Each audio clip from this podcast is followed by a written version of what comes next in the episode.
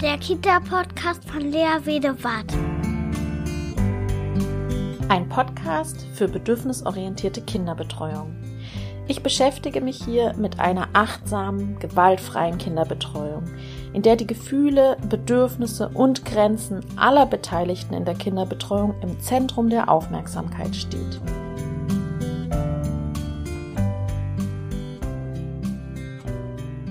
Alle da draußen. Hallo. Die Theresa ist auch wieder da, genau. Ich habe heute ähm, wieder Theresa da und wir wollen heute ähm, nicht diese Reihe fortsetzen, Kinderbetreuung, bedürfnisorientierte Kinderbetreuung in der Praxis, sondern heute möchte ich mit Theresa ein Thema angehen, was, glaube ich, viele beschäftigt, ähm, weil doch mit dieser Bedürfnisorientierung steht oft die Angst im Raum oder die Frage im Raum, ähm, können Kinder, die bedürfnisorientiert begleitet werden, in der Schule bestehen, beziehungsweise sind die gut auf die Schule vorbereitet?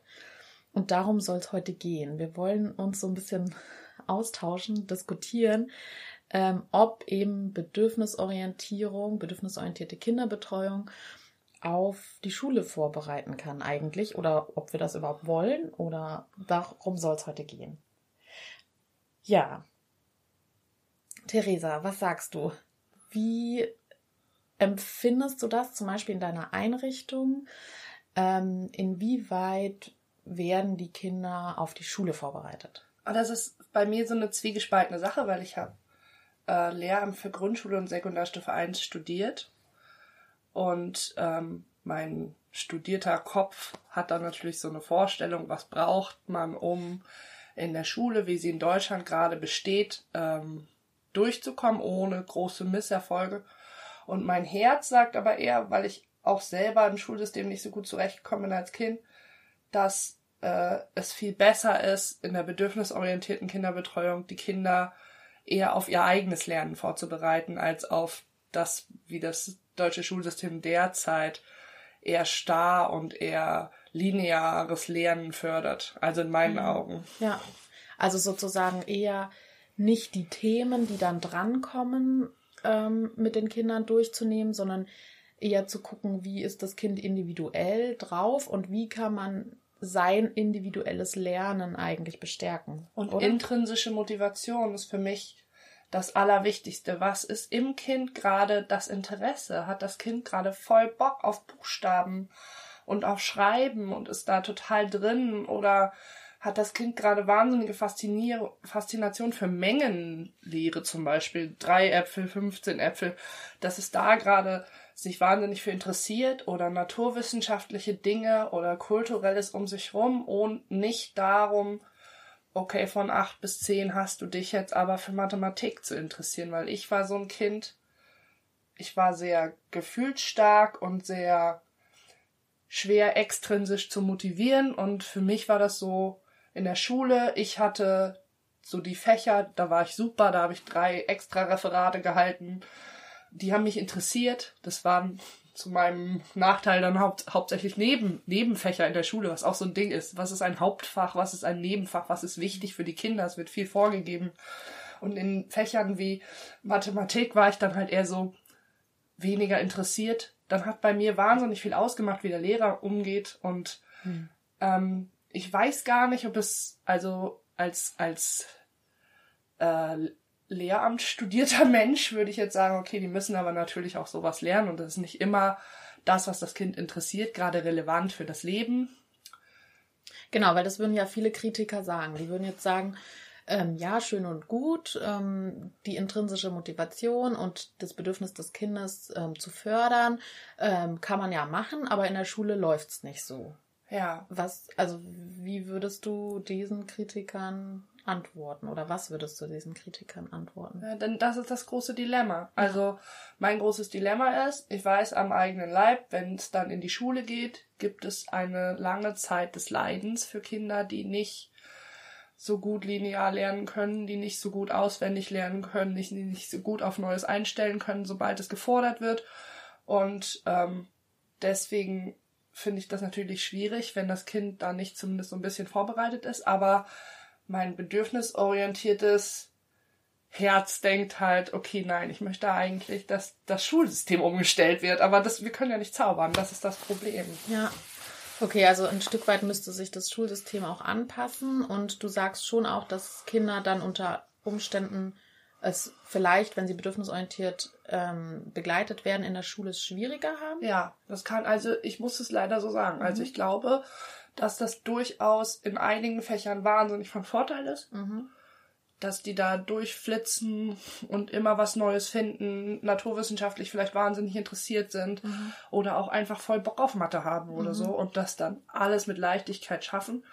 Aber vielleicht alles, was sie lesen müssen, alles, was sie schreiben müssen, sie langweilt. Ja. Und sie da natürlich immer wieder darauf hingewiesen werden, dass sie da einen Makel haben. Und das ist halt das, was dann vielleicht das große Problem sein kann. Aber meinst du nicht, dass zum Beispiel Kinder, die jetzt nicht bedürfnisorientiert begleitet werden, in der Kinderbetreuung oder auch zu Hause, dass die damit genauso Schwierigkeiten haben, ähm, wenn sie dann bewertet werden, wenn sie nicht das tun können, was sie interessiert, sondern eben das machen sollen, was von außen aufgetragen wird? Da leiden die doch sicherlich genauso. Also ich drunter. finde auch, dass die auch leiden, aber ich kann mir halt einfach vorstellen, muss ich einfach sagen, dass ähm, dieses plötzliche Druck ausüben, diese plötzliche Mhm. Kritik schwierig ist. Okay, das ist so ein äh, Ja. so abrupt vielleicht, zu abrupt. Andererseits finde ich, es ähm, könnte halt viel leichter werden für, für Kinder, die früh ihre eigenen Interessen, ihr eigenes Lernen entwickelt haben,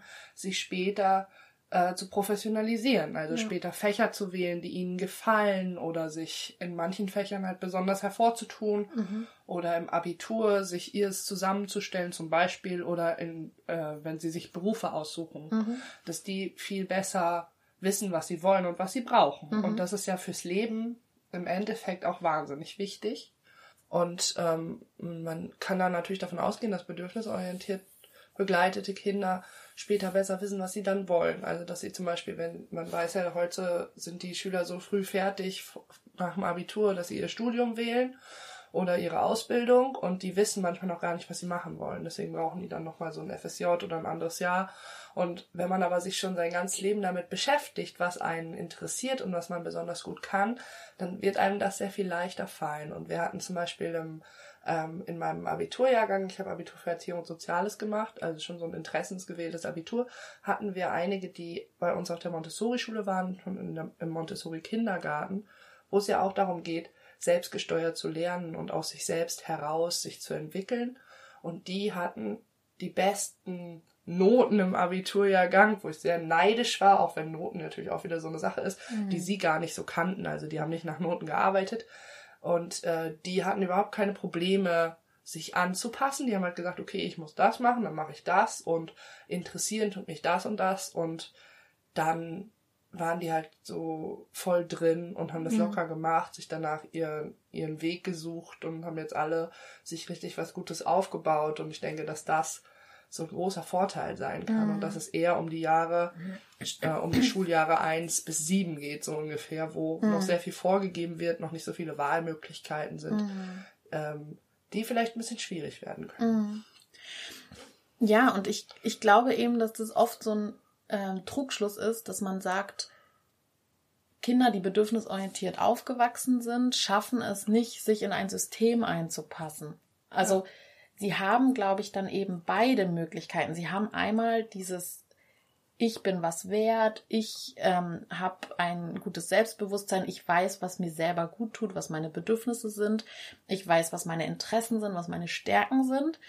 Und dann aber gleichzeitig ähm, schaffen die das, wenn jetzt etwas vorgegeben wird, ähm, sich da auch gut reinfügen zu können. Na, so nach dem Motto, ja, okay, ist jetzt nicht mein Interesse, die wollen das so, okay, ich, ich füge mich da jetzt ein. Ich glaube, dass da viele Leute Angst davor haben, dass das nicht funktioniert, dass das aber häufig total unbegründet ist, dass die sich gut einfügen können. Und ich habe auch das Gefühl, dass das wahrscheinlich auch, also diese Sorge, die ich auch damit verbinde, äh, verbindet sich sehr viel mit Menschen, die da arbeiten, die da Mhm. noch ein sehr äh, konservatives Bild im Kopf haben, wie das zu laufen hat. Und ich denke, Mhm. dass es steht und fällt mit den Lehrern. Es gibt Mhm. da ja eine Studie von Hattie, der sagt, Mhm. 80 Prozent des Schulerfolgs liegt am Lehrer. Und Ja. ich denke, dass wenn sie an Scheitern dann wahrscheinlich nicht an dem vorgegebenen Lernstoff, Mhm. sondern an den wertenden Menschen, auf Ja. die sie vielleicht treffen, die sagen, du musst das jetzt machen, du musst das schnell machen, du musst das ruhig machen.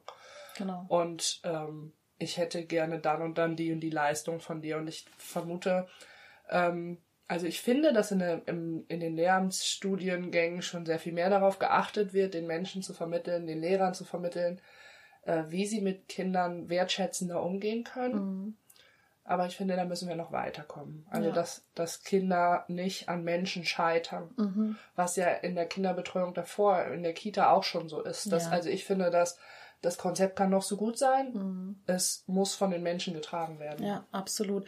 Und da glaube ich eben, das ist dann sehr unabhängig davon, ob jemand bedürfnisorientiert begleitet wurde und erzogen wurde, in der Familie oder in der Kinderbetreuung oder eben nicht.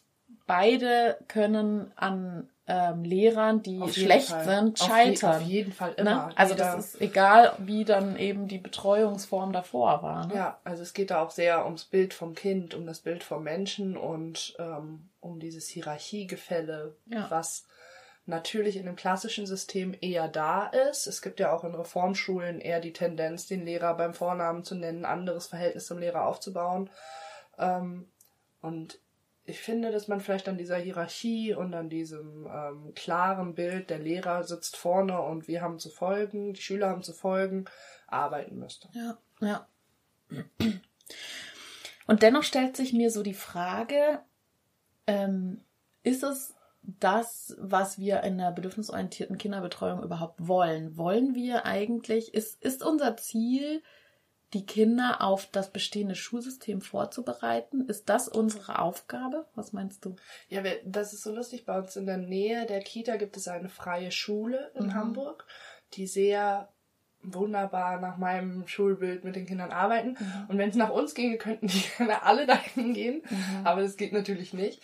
Ähm, deswegen muss ich ganz klar sagen, ich bin dafür, dass sich ähm, da was ändert, weil ich möchte die Kinder eigentlich nicht auf so eine sehr lineare vorgebende Ja. Schule vorbereiten. Also wenn es nach mir ginge, würde ich sie lieber vorbereiten auf eine Reformschule oder auf eine freie Schule oder auf ein skandinavisches Modell als auf dieses sehr strikte Mhm. deutsche Schulsystem, was ja tatsächlich auch sich seit 100 Jahren nicht so Mhm. wahnsinnig Ja, verändert hat im Prinzip des Lernens. Ja, ist eigentlich noch das Militärische immer noch da drin, das damals, ne, unter Bismarck, Genau. glaube ich, Ja, oder ja, so. genau. Und das ist immer noch da drin, das ist eigentlich Quatsch, ne? Also ich finde nämlich auch immer, ähm, sollten wir wirklich jetzt das Ziel haben, die Kinder auf unser Schulsystem vorzubereiten, was eigentlich schon längst marode und überfällig in der Entwicklung sozusagen ist, oder? Ja, und da gibt's natürlich die rationalen, den rationalen Weg, dass man sagt, okay, es muss aber. Mhm. Also es ist, gibt, geht kein Weg dran vorbei. Es gibt nicht so viele Reformschulen, nicht so viele freie Schulen in Deutschland, Mhm. dass man das ermöglichen kann. Es gibt noch nicht die Möglichkeit, zu Hause zu unterrichten.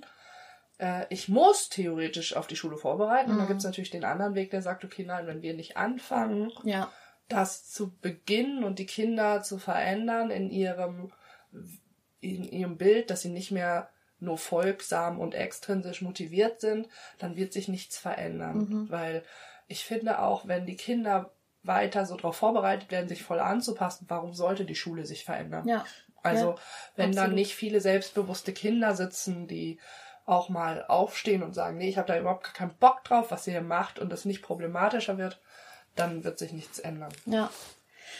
Ja, und das ist ja häufig auch das, was man jetzt immer hört, dass die Kinder immer aufmüpfiger werden würden und dass es immer Ja. schwieriger wäre. Das liegt natürlich an den und, Kindern. äh, Genau, und das liegt an Also, den Kindern. ja, und ja. das ähm, ist ja vielleicht auch Folge der bedürfnisorientierten Erziehung oder. Begleitung, weil die Kinder sich doch, also das ist meine Meinung dazu, ähm, weil die Kinder sich selbst eben bewusst sind und sagen, nee, aber das ist jetzt nicht das, was Und ich ihr lernen Willen will seltener gebrochen. ihr Willen seltener gebrochen wurde. Das heißt, sie passen sich natürlich seltener an. Ja. Und das ist natürlich für, äh, für, für, für Lehrer unglaublich anstrengend. Das kann ich mir gut ich vorstellen. verstehe die Kollegen ich kann da das, auch total, genau, wenn die sagen, okay, ich kann mir das auch da jetzt- vorstellen, aber ich finde eben nicht, dass es dann daran liegt, dass die Kinder heute irgendwie äh, viel aufmüpfiger sind und viel äh, schlechter erzogen, sondern eigentlich sie selbstbewusster sind, sind oder? weniger, ich würde es jetzt mal ganz äh, provokant hörig nennen. Ja. Weil ich finde, das Verhältnis zwischen Erwachsenen und Kind hat sich gewandelt, Ja. meiner Meinung nach zum Positiven, nämlich Ja. die Kinder müssen nicht mehr schweigen, wenn Erwachsene sprechen oder man kann sie natürlich bitten, das Gespräch zu Ende führen zu dürfen oder sowas, aber es ist nicht mehr diese klare Regel. Da sind zwei erwachsene Menschen, ich habe jetzt erstmal den Mund zu halten, ähm, ich habe mich da zu fügen und ähm, ich finde diese Entwicklung positiv. Ja. Ich verstehe natürlich in der Schule, wenn du 30 Kinder in der Klasse hast, das ist eine Anzahl, mit der funktioniert auch selbstgesteuertes Lernen nicht. Mit Nee. der kannst du nicht einzeln fördern Mhm. in verschiedensten differenzierten Dingen.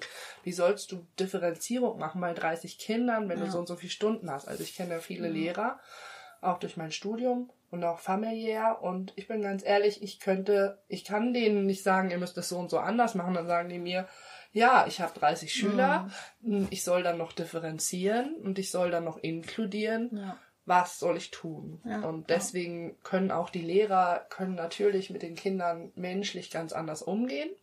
Das passiert auch an wahnsinnig vielen Stellen, da bin ich sehr sicher. Aber sie können nicht das System plötzlich umstellen Nee. und jeden Einzelnen intrinsisch fördern. Nee.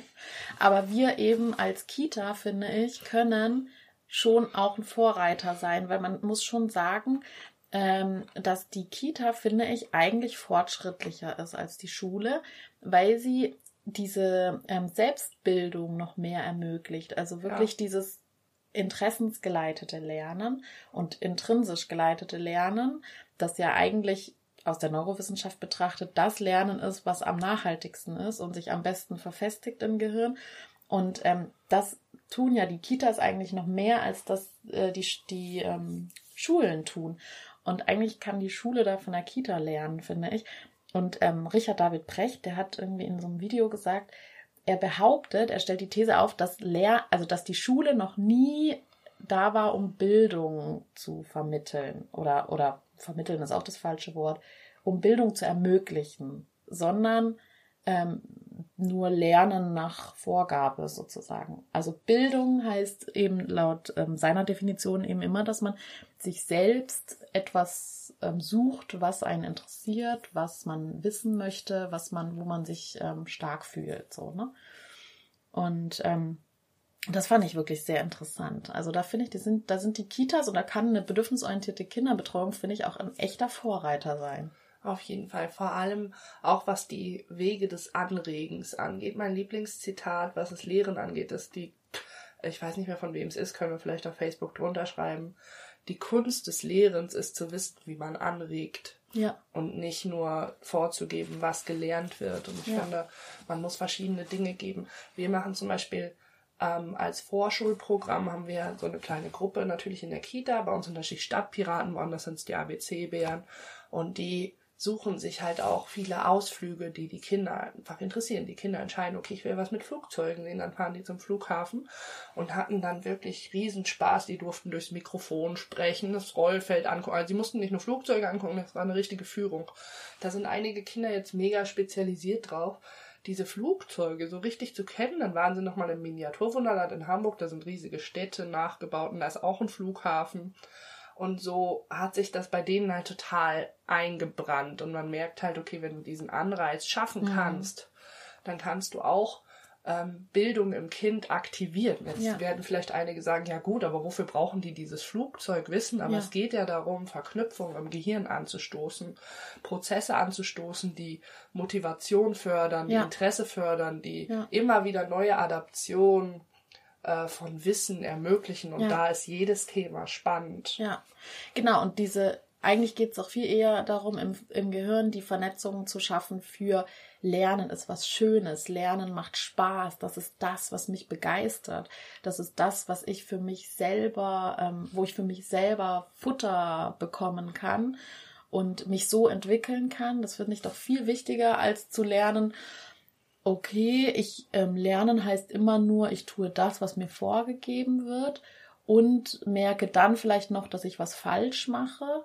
Und da geht doch gleich irgendwie diese ganze, diese ganze Positivverknüpfung mit Lernen eigentlich verloren. Ja, und es gibt ja auch diese Ketten dann, also wirklich dieses, das Lernen positiv ist einfach diese Kette, zum Beispiel der, der Sohn von meinem Partner, der hat ein großes Interesse daran, so sich Dinge selbst zu erklären. Und dann hat er wirklich sich komplett, er ist sieben Jahre alt, sich das komplett zusammengesucht an Wissen, wie das funktioniert mit Photosynthese. Es war natürlich teilweise auch ein bisschen abenteuerlich geschildert. Mhm. Und dann hat er ja das hat, konnte er das total erklären. Da kommt die alte Luft und dann ist das so und dann entsteht was Neues. Und wenn man ihm so zuhört, denkt man sich, okay, erste Klasse, das ist doch eigentlich schon viel mehr, viel komplexer. Und da sieht man, dass das Gehirn des Kindes ist ja auch nicht so begrenzt, wie das in der Schule passiert. Mhm. Nämlich in der ersten Klasse geht nur das, das mhm. ist Stoff für die zweite Klasse, Stoff für die dritte Klasse. Mhm. Vielleicht ist das eine Kind in Naturwissenschaften einfach genau. schon auf dem Stand der vierten Klasse und in Schreiben aber eher auf dem Stand der ersten Klasse. Also es ist die Frage, wie stark begrenzen wir da auch Kinder, ja. die vielleicht schon viel mehr könnten, nur halt nicht ja. in allem gleichzeitig. Ja. Also lass uns nochmal auf die Vorschularbeit zurückgehen. Ja, ähm, die es wird ja jetzt wird ja auch wieder danach da also gefordert, dass die Kinder ähm, expliziter auf die Schule vorbereitet werden. Das ist ja gar ist ja jetzt durch die Medien gegangen nochmal. Und Vorschularbeit im Sinne von ähm, das kenne ich auch aus Kitas eben, dass dann wirklich explizit äh, geguckt wird äh, auf das Schreiben vorbereiten, auf das Lesen vorbereiten, auf das und die Kinder sollen am Tisch sitzen und sollen schon wie ähm, halt als wäre es Schule, mhm. sich da hinsetzen und Aufgaben erfüllen. Und ähm, das ist dann eben die Vorschularbeit. Siehst du, dass das auch für die bedürfnisorientierte Kinderbetreuung eine Option ist oder wie macht ihr das dann? Ich bin ähm, verwöhnt vom Hamburger System, muss ich leider sagen, wo, ich, wo sie jetzt auch wieder ein bisschen mehr Bildung reinbringen wollen, was mich ein bisschen stört. Also es funktioniert so in Hamburg. Äh, es gibt ja auch in anderen Ländern Vorschulklassen in Schulen die oft eher defizitorientiert sind, also wo dann Leute mit sprachlichen Problemen nochmal zurückgestellt werden. In Hamburg ist das seit 1969 schon so, dass es Vorschulklassen in den Schulen gibt und das, ich glaube, stand letztes Jahr schon für über 50 Prozent der Kinder mit fünf in, die, in diese Vorschulklasse gehen. Das ist dann aber nicht so verschult, sondern da sind Sozialpädagogen, keine Lehrer, die mit, ich glaube, höchstens 19 Kindern arbeiten und dann vielleicht eine Stunde am Tag was Schulischeres machen und ansonsten aber viel Sport, viel Musik und sowas. Und ähm, ich und die Alternative dazu ist halt, was ich sagte mit den Stadtpiraten, das Kita-Brückenjahr, wo dann das letzte Jahr doch noch in der Kita verbracht wird. Natürlich sehr viel spielerischer, wo aber mit dem Kita-Brückenjahr quasi so Vorschulanreize in der Kita, wie man das ja oft kennt, gegeben mhm. werden. Und ich finde, aufgrund dessen, dass das Schulsystem natürlich noch so ist, wie es ist, diesen sanfteren Übergang besser, als wenn sie direkt nach dem Kita-Vorschulbereich vor so eine Wand rennen würden. Mhm. Ähm, und Kita-Vorschule steht und fällt wieder mit den Menschen. Also mhm. es gibt Leute, die denken, okay, dann muss das Kind jetzt da zwei Stunden sitzen und wir machen Arbeitsblätter, die schon aussehen wie in der Schule, ein bisschen sanfter sind. Mm, und die müssen dann sich schon melden ja. und Genau, so kenne ich das nämlich genau, auch. Genau, genau. Ja. Und dann gibt es aber auch äh, Vorschularbeit in Kitas, die sehr viel sanfter ist, wo die Kinder eher interessensgesteuert äh, lernen und so ein bisschen was mit Arbeitsblättern machen. Und äh, deswegen denke ich, das ist so individuell. Mhm. Man kann gar nicht sagen, ob die Kita-Vorschularbeit sinnvoll ist oder vorbereitet oder nicht. Mhm. Also bei uns äh, in der Kita gibt es auch Unterschiede, mhm. je nach Gruppe wird unterschiedlich vorbereitet. Beispielsweise sind ähm, ist, ist, je nachdem welcher Erzieher so dran ist, jetzt gerade ist es eher ausflugsorientiert. Die erleben mhm. ganz viele spannende Sachen. Die gehen ins Theater, die gucken sich einen Film zusammen an, die gehen zum Flughafen, die gucken sich alles Mögliche an und ähm, besprechen Themen und machen ganz viel demokratische Sachen. Und das ist natürlich sehr viel freier als mhm. jetzt zum Beispiel eine andere Gruppe, die haben dann auch viele Ausflüge gemacht, aber auch so Buchstaben erfühlt und mhm. auf verschiedene Sinne erfahren und mhm. auch ein paar Arbeitsblätter gemacht.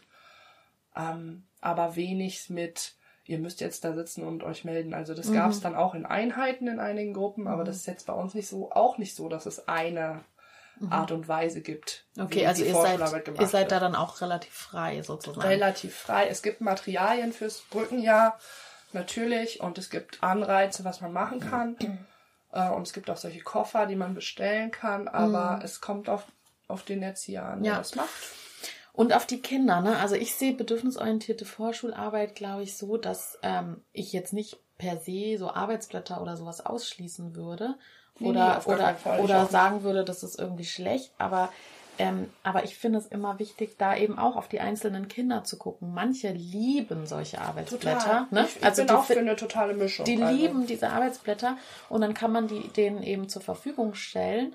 Ähm, aber dennoch glaube ich, dass Vorschularbeit auch ganz viel ähm, eben auch im Alltag einfach so geleistet werden kann nach den Interessen der Kinder und dass die, weil ähm, die Kinder haben irgendwann Lust darauf, sich mit Buchstaben zu, zu befassen. Die haben Lust Die darauf, das. ne? Die haben Lust darauf, sich mit Zahlen zu befassen. Die haben Lust, also sie wollen das ja, ne? Das ist eben wieder dieses positive Kindbild, wo man sagt, die haben, die haben ja ein Interesse daran. Überall findet man Schrift und Zahlen und dann wollen die natürlich irgendwann wissen, was sind das denn für Und Zeichen? das ist dann für mich die Chance. Also Ja, was auch genau. bei uns auch viel gemacht wird und was ich auch wichtig finde, ist erklären, erklären, erklären, reden, reden, reden. Wenn die Kinder das aufgreifen, nutzt diese Motivationssituation, um den Kindern in diesem Thema etwas beizubringen. Es wird dreimal so wertvoll sein, als wenn man zu einem Zeitpunkt, wo es sie nicht interessiert, etwas reinreicht. Genau. Und ich bin auch ein Freund von Arbeitsblättern und Co. und auch von so Büchern. Ich finde nur, dass es mehr auf Freiwilligkeit beruhen Genau, sollte. Also ja. ich war bei meinem Patenkind, bevor es in die Schule gekommen ist. Und ähm, sie hat dann mit mir Schule gespielt und es war schon sehr deutlich zu merken, wie ihre Vorstellung von Schule ist. Du musst jetzt leise sein, ich bin der Lehrer, ich rede, ich unterhalte mich jetzt mit einer anderen Lehrerin, dann hat sie sich mit ihrer Mama unterhalten. Ich habe dir hier ein Arbeitsblatt gegeben, das kannst du bis dahin fertig machen. Dann kam sie wieder und sagte, so, hast du das jetzt fertig? Ich war jetzt lang genug weg. Und es war halt dann so, was ich merkte, so, okay, das hat sie so mitgekriegt bei sich in der Vorschularbeit, wie Schule so funktioniert. Natürlich, Ja. Kinder übersteuern dann auch, wenn die merken, okay, das ist eine strenge, Lehrer sind streng, dann übertreibe ich es auch noch so ein bisschen. Ne? Na, also zu ich verarbeiten gehe jetzt davon aus, dass die das in ihrer Kita jetzt nicht so streng gemacht haben, um Gottes Willen. Nee, aber die verarbeiten das ja auch damit. Dann. Genau, die verarbeiten das damit und das ist halt sowas, wo ich denke, dass es nicht nötig ist, die Kinder in der Kita-Vorschularbeit schon auf Disziplinarsachen vorzubereiten. Also klar, auch mal auf, ich möchte jetzt was erklären, lass mich Ja. bitte aussprechen oder wenn alle zu, durcheinander reden, bringt uns das nichts, vielleicht können wir uns melden oder sowas, Ja. dass man das so spielerisch einbringt. Aber ich glaube, dieses Stillsitzen und Ernst des Lebens Ding, das Ja. ist einfach überlebt.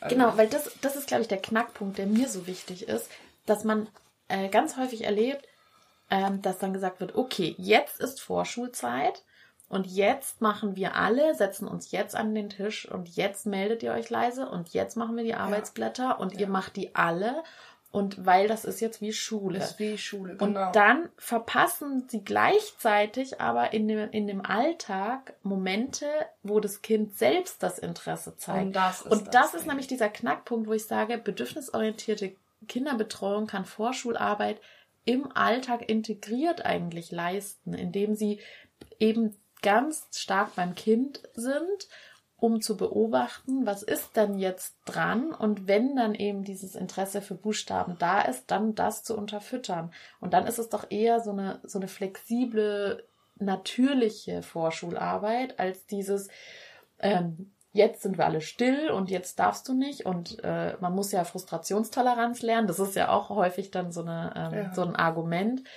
Ähm, dann äh, so funktioniert Das Vorschularbeit. Ist auch dieses mit der Frustrationstoleranz ist auch so ein Totschlagargument. Ja. Also, oh, das Kind hat aber keine gute Frustrationstoleranz oder hm, in der Resilienz ist da irgendwas schiefgelaufen. Genau.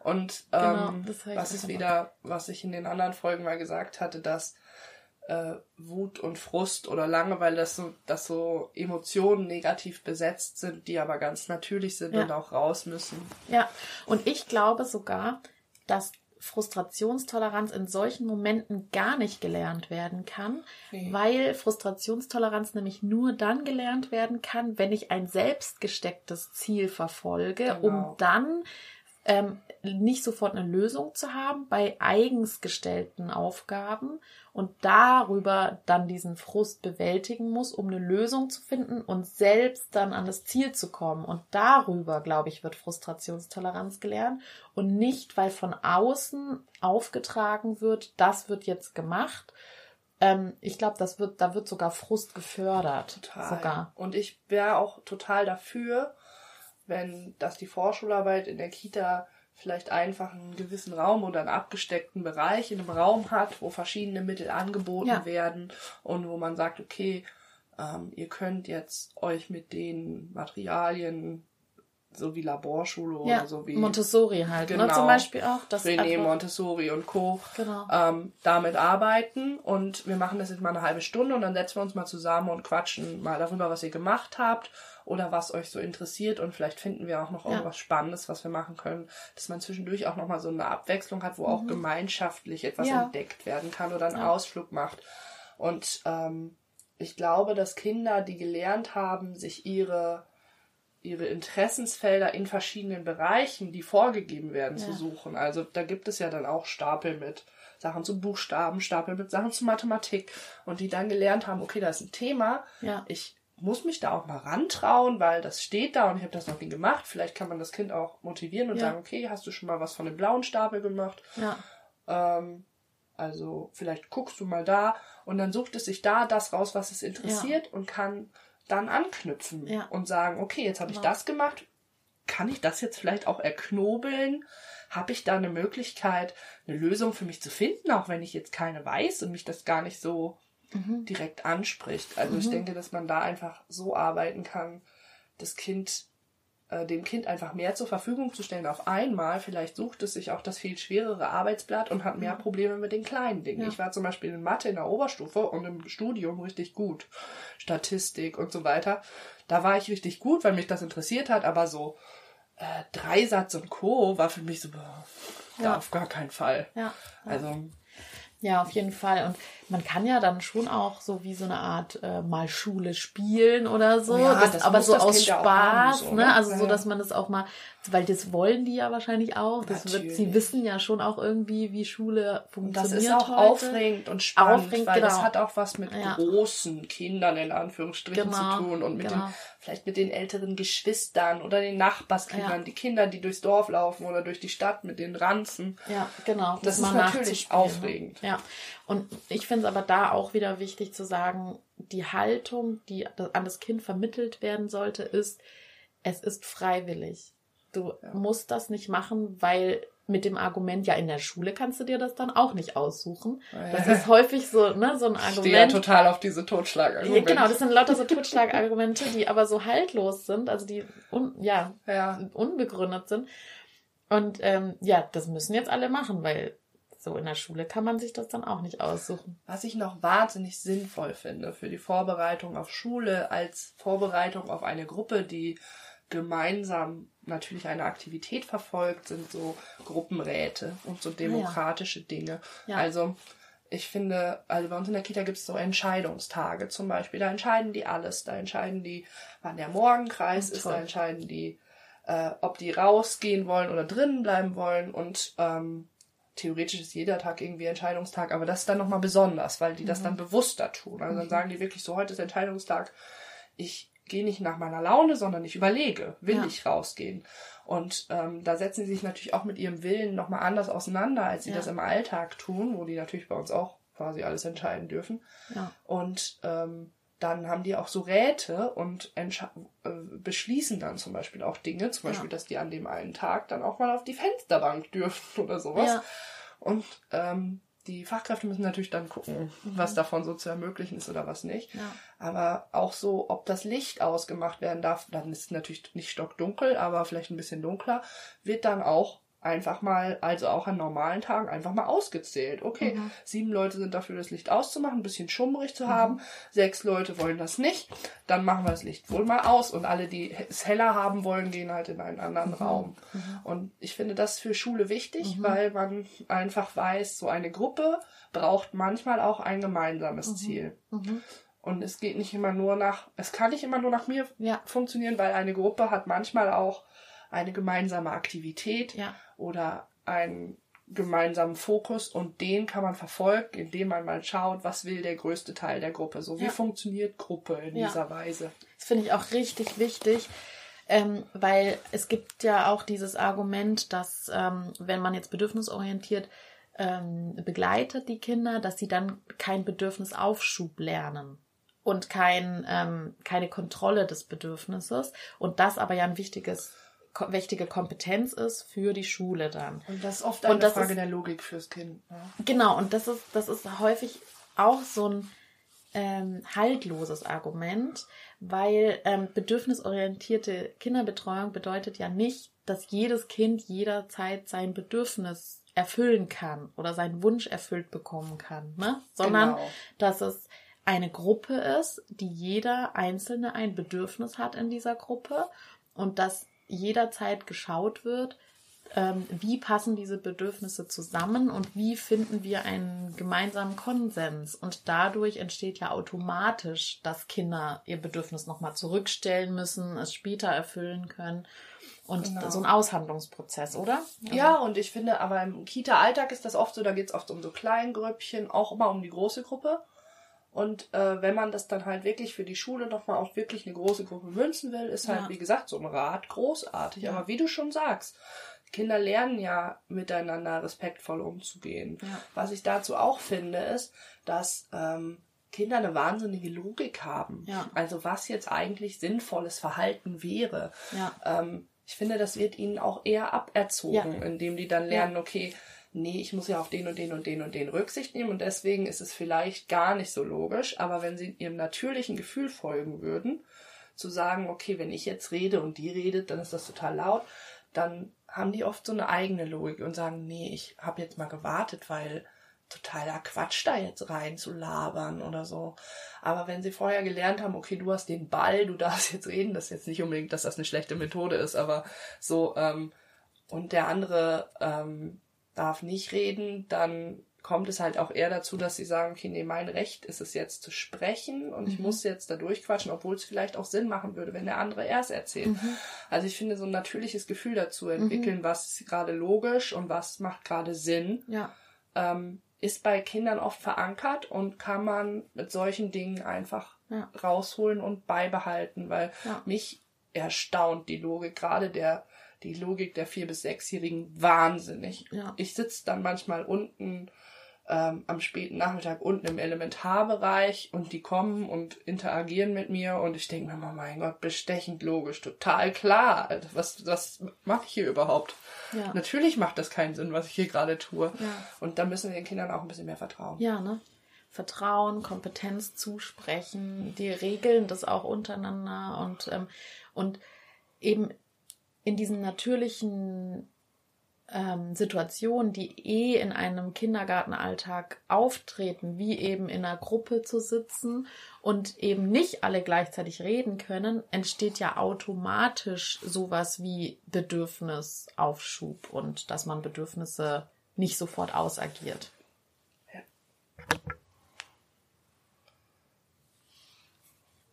Ich finde vor allem, dass in der bedürfnisorientierten Kinderbetreuung vor allem die Sozialkompetenzen total gefördert werden können. Und die sind ja auch enorm wichtig für die Schule, finde ich. Also man denkt immer sofort an diese kognitiven Fähigkeiten, dass das eben so entscheidend ist.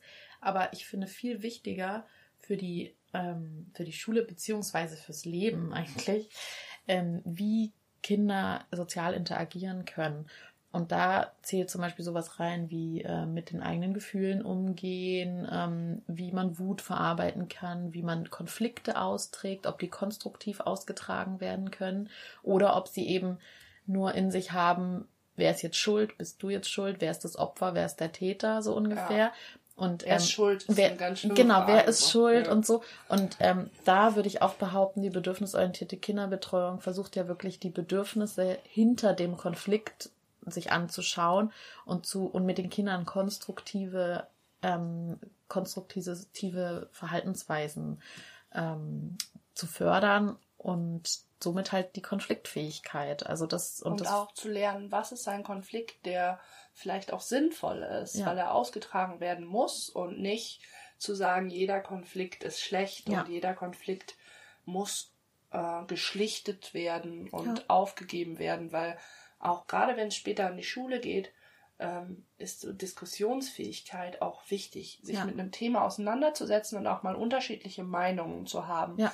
Das Kind muss sehen, okay, ich lerne etwas, aber ich muss nicht die Meinung der Lehrer haben oder die Meinung meiner Klassenkameraden, sondern ich kann mein eigenes Bild davon haben. Und das Mhm. Ja. lernt man in Konfliktmanagement in einer Kita, also besonders in einer bedürfnisorientierten Kita, echt gut, weil die da auch sagen, okay, nee, ähm, ich kann, wenn ein Konflikt besteht, verschiedene Lösungsansätze äh, vorgeben und ich Ja. kann auch meine eigene Meinung zu dem Konflikt haben. Ich Ja. muss mich dann nicht entschuldigen, wenn ich denke, dass das Ganze total in Ordnung war. So. Ja, ja, genau. Und ähm, eben, dass, dass jeder da seinen Anteil auch kennenlernt. So, was ist, was ist mein Anteil in dem Konflikt und was ist mein Bedürfnis dahinter? Und ich glaube, dann kommen Kinder echt viel besser klar in der Schule eigentlich.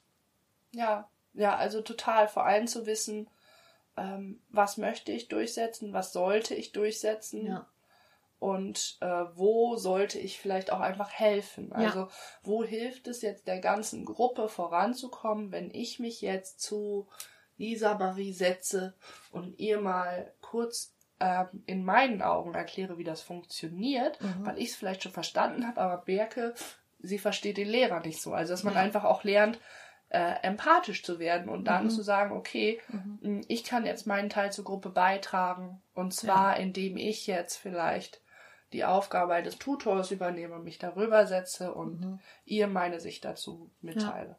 ja, genau.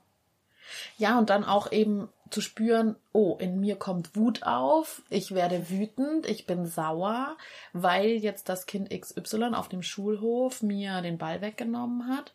Und da einen Zugang zu haben. Also das finde ich ja auch ist, ähm, so wichtig in der bedürfnisorientierten Kinderbetreuung, dass die Kinder den Zugang zu ihren Gefühlen haben, dass sie merken, jetzt bin ich wütend. Ja. Und dann ähm, zu, das zu Und merken warum? und warum, wie kommt das und dann aber zu schauen, muss ich darauf, daraus jetzt irgendwelche Handlungen folgen lassen oder kann ich einfach sagen, okay, ich bin jetzt gerade wütend, ich, ich, vielleicht teile ich das dem Kind mit, vielleicht muss ich das aber auch gar nicht und es ist aber trotzdem in Ordnung, dass ich gerade wütend bin.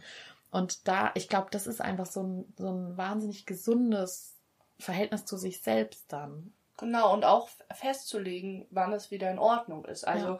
wir fragen zum Beispiel die Kinder auch, ähm, wie ist das jetzt mit deiner Wut? Bist du noch sauer Mhm. oder stört dich da noch was? Oder ist Mhm. das für dich jetzt in Ordnung? Und Ja. die können auch sehr gut zurückmelden. Nee, ich bin noch sauer. Ja, Und ähm, die gucken mich dann auch manchmal drei Tage nicht richtig an. ja, Also das ist sehr selten. Also das ist natürlich eher kürzer. Oder wollen mich nicht verabschieden oder so. Und dann muss ich aber auch damit leben. Dann muss ich sagen, okay, dann habe ich da halt Mist gebaut. mhm. Und dann sagt er halt nicht Tschüss. Dann vielleicht ist es morgen wieder in Ordnung. Und dann Mhm. kommen sie auch oft selbst zu mir und sagen, okay, jetzt habe ich das verarbeitet. Jetzt Ja. kann ich wieder. Und das finde ich auch für die Schule wichtig, weil man ganz oft mit seinen eigenen äh, Leistungen konfrontiert wird Ja. und die mal schlecht, mal gut bewertet werden. Und dann darf man auch mal sauer sein. Man darf Ja. auch mal sagen, okay, ich habe mir so viel Mühe gegeben. ja, Ich finde das jetzt richtig bescheuert und ähm, muss dann auch mal ähm, wütend sein dürfen, auch auf. Lehrer oder so, und das auch zeigen, weil ich finde, wenn man nie zeigt, wie man zu der, zu der Bewertung oder ähnlichem steht, dann kann natürlich von außen auch nicht aufgenommen werden, was ist jetzt gerade da der Faktor. Muss ich vielleicht nochmal mit dem Kind reden? ja, Müssen wir mal gucken, ob das Kind vielleicht anders gefördert wird oder hat es jetzt die fünf einfach akzeptiert und weiß, woran es liegt, ja. Mhm. Ähm, wie es ja so schön ist, wenn Noten ausgeteilt werden, dass dann gesagt wird, hast wohl nicht genug gelernt oder so. Mhm. Oder ist die gerade sauer, weil sie eigentlich vielleicht da voll viel Arbeit investiert hat. Also der Lehrer Mhm. hat ja durch die Emotionen der Kinder auch eine Rückmeldung, auf Mhm. die er reagiert. Und wenn das Kind gelernt hat, sich einfach anzupassen und alles zu akzeptieren, Mhm. was der Lehrer sagt, kann der Lehrer auch nicht sehen stimmt, ja. oder die Lehrperson auch nicht sehen, was gerade Ja. Fakt ist. Stimmt, genau, weil Kinder, die quasi mehr in ihrem Gefühl sind, die erfordern auch, also die fordern die Lehrer mehr, stimmt, wo du das jetzt gerade und so die sagst. zeigen den Lehrern auch, was jetzt Sache ist. Ja, also genau. ich habe eine Mhm. Freundin, die hat ein, ähm, die leitet ein Nachhilfeunternehmen für, also man kann schon fast sagen, bedürfnisorientierte Nachhilfe. Mhm. Also die lernen so ganzheitlich betrachten Mhm. und die sagt auch ganz oft, die fragt auch die Kinder erstmal, sag mal, wie geht's dir denn damit jetzt, mit diesem Thema, mit dieser Note, mit diesen Sachen? Und befragt erstmal, was ist denn überhaupt der Stand vom Kind zu diesem, zu dieser Sache? Und dann ist oft der Knoten so ein bisschen geöffnet, sich damit nochmal zu beschäftigen. Mhm. Weil ja dann so eine Angst wahrscheinlich auch damit verknüpft Genau, ist und oder wenn ja. Lehrpersonen, ja genau, wenn Lehrpersonen gar nicht wissen, was das Kind damit verbindet, Ja. wie sollen sie dann wissen, wer noch Förderung braucht oder wer einfach vielleicht noch nicht auf dem Stand ist? Ja, ja, stimmt. Ja. So, du wolltest noch was zur Partizipation Ja, oh, sagen. ne? Partizipation finde ich wahnsinnig wichtig, auch in der Vorbereitung auf Schule, weil es Selbstständigkeit fördert. Mhm. Und ich finde Selbstständigkeit und äh, eigene Fähigkeiten kennen und nutzen in der Schule sehr wichtig, weil es da ja auch darum geht, nicht immer nur genau das zu machen, was gegeben wird, sondern auch anzufangen, sich selbst zu bilden, selbst Interessen zu suchen. Und da finde ich, fängt die Partizipation schon an, wenn sie freiwillig ist. Also bei uns müssen zum Beispiel die Kinder nicht automatisch mithelfen. Wir zwingen die Kinder nicht mal dazu, unbedingt aufzuräumen. Und ich finde halt wichtig, dass die Kinder aus sich selbst heraus lernen, ah, da ist ein Bereich, da kann ich mich einbringen. Und wenn ich das will, dann kann ich, was weiß ich, mit zwei schon alle Flaschen aufschrauben, befüllen, zuschrauben. Oder ich kann mit zwei den Tisch perfekt decken für eine große Gruppe oder sowas. Und dann wissen sie, zu was sie fähig sind. Ja. Oder ich kann mich komplett anziehen. Ähm, die wissen dann, wozu sie fähig sind. Und in der Schule wissen sie dann auch, in welchem Bereich so, dann geht ihnen so ein Licht auf und sie sagen, okay, ich kann das ja einfach selber machen. Ich kann ja einfach schon mal die nächste Aufgabe machen. Für mich, vielleicht ist das ja mein Ding so. Und äh, deswegen finde ich Partizipation wahnsinnig wichtig, Ja. weil wenn das, das Schulsystem möchte ja auch gar nicht auf, ich gebe dir was, du machst das hinaus. Also das ist ja gar nicht das Nee. Interesse der Lehrpersonen. Die wollen ja, dass die Kinder intrinsisch lernen. Ich würde niemals den Lehrern in Deutschland vorwerfen, dass die nur daran interessiert sind, vorgegebenes Nee. Lernen zu konstruieren. Das Problem ist nur, dass die Kinder in dem Moment vielleicht nicht die Motivation finden, das anders zu machen. Und das kann man in der Kita mit Partizipation wahnsinnig Ja. fördern. Ja, ja. Ja, und auch viel mehr und viel früher das Kindern ermöglichen, dass sie zum Beispiel Schulthemen auch angehen dürfen. Total. Weil da werden die auch häufig klein gehalten, ne? Weil manche würden dieses typische Vorschul ähm, Themen vielleicht sogar viel früher angehen, wenn sie die Möglichkeit dazu haben. Und dann aber intrinsisch geleitet quasi. Genau. Und davon hält man sie dann häufig ab, um dann später die Vorschularbeit dann einzuführen, wenn die Erwachsenen das sagen. Und das Genau. finde ich auch so absurd eigentlich. Ne? Was, wenn so ein viereinhalbjähriger den Abakus findet in der Kiste in der Mhm. Kita und findet den wahnsinnig spannend? Nehme ich mir dann nicht einfach die Zeit, das mit dem Kind zu besprechen? Genau. Oder sage ich, ja, das ist noch nichts für dich, das Genau. machen die Großen, der ist da aus Versehen reingeraten, den Genau. nehme ich mal schnell rüber, Genau. der gehört Ja, in die ja. andere Kiste. Was ja vielleicht im Ablauf manchmal so passieren kann, aber was ich dann schwierig finde, weil dieser Moment verstreicht. Ja. Und das Kind hat vielleicht aber schon wahnsinniges Interesse an Mengen. Genau. Und dann könnte man sozusagen eigentlich Vorschularbeit schon machen, wenn die drei sind oder so in Ja, dem total. Sinne, ne? Also- wenn die dann das sich dafür interessieren. Ich habe einen Kollegen, der hat in seiner Gruppe hauptsächlich so drei bis viereinhalbjährige und der sagt, der erklärt sich, der, der fühlt sich wie der Erklärbär, weil der alles den ganzen Tag erklärt er und der erklärt auch wirklich dann so, wie das ist. Also wenn der das Kind am Tisch sitzt und sagt, also eigentlich ist das doch hier gerade eine Kuh, die wir essen, dann sagt er, ja, wenn wir es jetzt mal ganz ernst nehmen, das Ja. ist eine Kuh. Ja. Die hat mal auf der Wiese gestanden. Ähm, wahrscheinlich war das, äh, war das ein Junge, ne, weil meistens essen wir Rinder oder vielleicht hatte die auch mal ein Kälbchen. Und dann ähm, sind die Kinder natürlich äh, manchmal auch so ein bisschen, hm, aber die meisten Kinder sind einfach interessiert. Die sagen, Ja. okay, heute haben wir eine Kuh gegessen. Dann begegnen die Kinder, die sagen, uh, heute habe ich eine Kuh gegessen. Und du denkst dir so, okay, gut. Ja. War sie braun oder gefleckt? Und das konnte ich nicht mehr feststellen. Das sieht man beim Fleisch nicht mehr. Also wirklich, sowas Ja, kommt genau. dann oft vor. Weil er einfach sagt, nee, ich muss das nicht kindgerecht erklären. Ich erkläre das halt, also natürlich in gewisser Weise schon, aber ich erkläre das einfach so, wie das Ja, ist. ja, und in Dialog gehen, ne? Dialog und Austausch, also Co-Konstruktion im Alltag ist eigentlich, finde ich, die beste Schulvorbereitung, weil wir jetzt Total. gerade darüber sprechen, Ja. die man eigentlich machen kann. Und nicht dieses künstlich, jetzt machen wir Vorschularbeit, finde ich. Ne? Deswegen, also Ja. ähm, klar gibt es sowas wie Vorschul, das Vorschuljahr, das Brückenjahr, wie auch immer das überall heißt. Ähm, aber Das nutzt, immer die Chance, das Interesse des Kindes genau da abzuholen, Genau. an aufzugreifen, wo es Genau, gerade ja, ist. Ja. ja, spannend. Sehr spannend. Ja, ich glaube, ich, ich bin zufrieden. Ja, ich finde, das waren jetzt schon viele Anregungen. Ich bin Ja, ne? gespannt, was so, äh, was so die Hörer so dazu Ja. sagen. Vielleicht Ja, können die dazu absolut. Kommentare schreiben. Vielleicht können wir noch mal in eine Schreibdiskussion kommen in Ja, der Facebook-Gruppe oder so. Das würde mich wahnsinnig interessieren. Ja, ich finde das auch ganz spannend, weil wir haben ja jetzt eigentlich nur so äh, unsere Meinung Genau, ausgetauscht. Was ne? anderes können wir ja Können wir nicht machen. Schwierig. Genau, also ähm, liebe Hörer da draußen, ähm, wir haben ja eine Facebook-Gruppe ähm, äh, bedürfnisorientierte Kinderbetreuung. Kommt da gerne rein und ähm, vielleicht könnt ihr uns ja mal sagen, was ihr denn unter bedürfnisorientierter Vorschularbeit versteht. Oder wie man die Kinder auf die Schule vorbereiten kann. Oder eigentlich, worüber wir fast gar nicht gesprochen haben, fällt mir gerade ein. Ähm, wollen wir überhaupt auf die Schule vorbereiten? Oder wollen wir eigentlich ähm, eher Naja, auf das ja Leben? ah, doch, haben wir schon. wir haben ne? schon Eigentlich geht es schon geredet. auch darum, auf das Leben vorzubereiten. Also ich meine, ne? selbst die Schule möchte ja aufs Leben vorbereiten. Das ist ja, ich glaube, dass Aber alle das das Gleiche immer? wollen. Weißt du, ich Ja. glaube, dass alle das Gleiche wollen, Ja. dass man vielleicht am Weg noch ein bisschen feilen kann und vor allem den Kindern einfach mehr zutrauen kann. Mhm. Mich würde interessieren, ist da, da vielleicht jemand da draußen, der sich damit speziell auseinandergesetzt Ja. hat, der sich damit auskennt, ähm, der sich da vielleicht mal dran gesetzt hat, versucht hat, sowas wirklich richtig zusammenzustellen Ja, um, um da halt, also um da nochmal so eine Profession vielleicht durchzubringen und uns da nochmal neue Anregungen zu geben. Ja. Das würde uns auch wahnsinnig interessieren. Ja, auf jeden Fall. Also, ihr Lieben, da kommt gerne in die Facebook-Gruppe und wir diskutieren. Und ähm, für alle, ähm, die mich noch nicht kennen, ich habe auch einen Blog, äh, bedürfnisorientierte-kinderbetreuung.de.